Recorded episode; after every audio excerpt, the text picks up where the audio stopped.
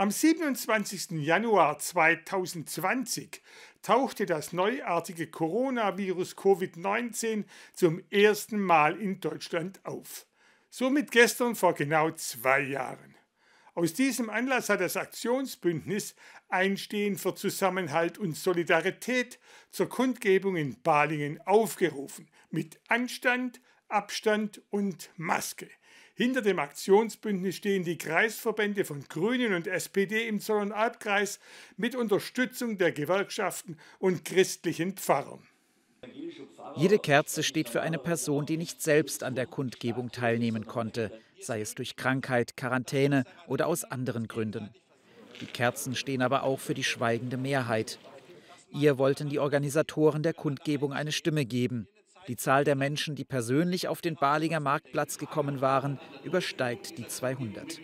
Uns war es ganz wichtig, nicht gegen jemanden auf die Straße zu gehen, sondern für etwas auf die Straße zu gehen. Und unsere Themen, das ist der Zusammenhalt, das ist die Solidarität, gerade in einer so schweren Zeit. Organisationsteam und Demonstranten distanzierten sich auch von Querdenkertum und Verschwörungsmythen.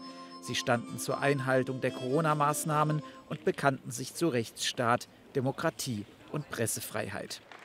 Gegen die Vorstellung, Corona sei nur wie eine Grippe, wandte sich Ute Hettel, die am Zollernalb-Klinikum arbeitet, mit Berichten aus der täglichen Praxis.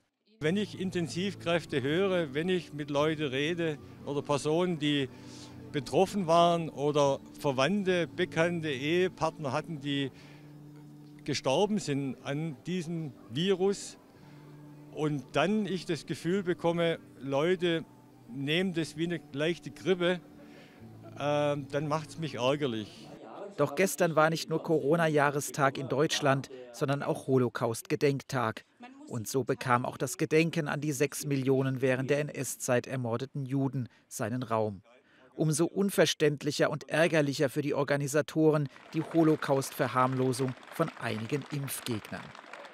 Was mich richtig böse macht oder was mich, wo es bei mir mit der Toleranz aufhört, wenn ich Impfgegner oder Personen mit Judenstern sehen in der heutigen Zeit äh, und sich als Opfer darstellen.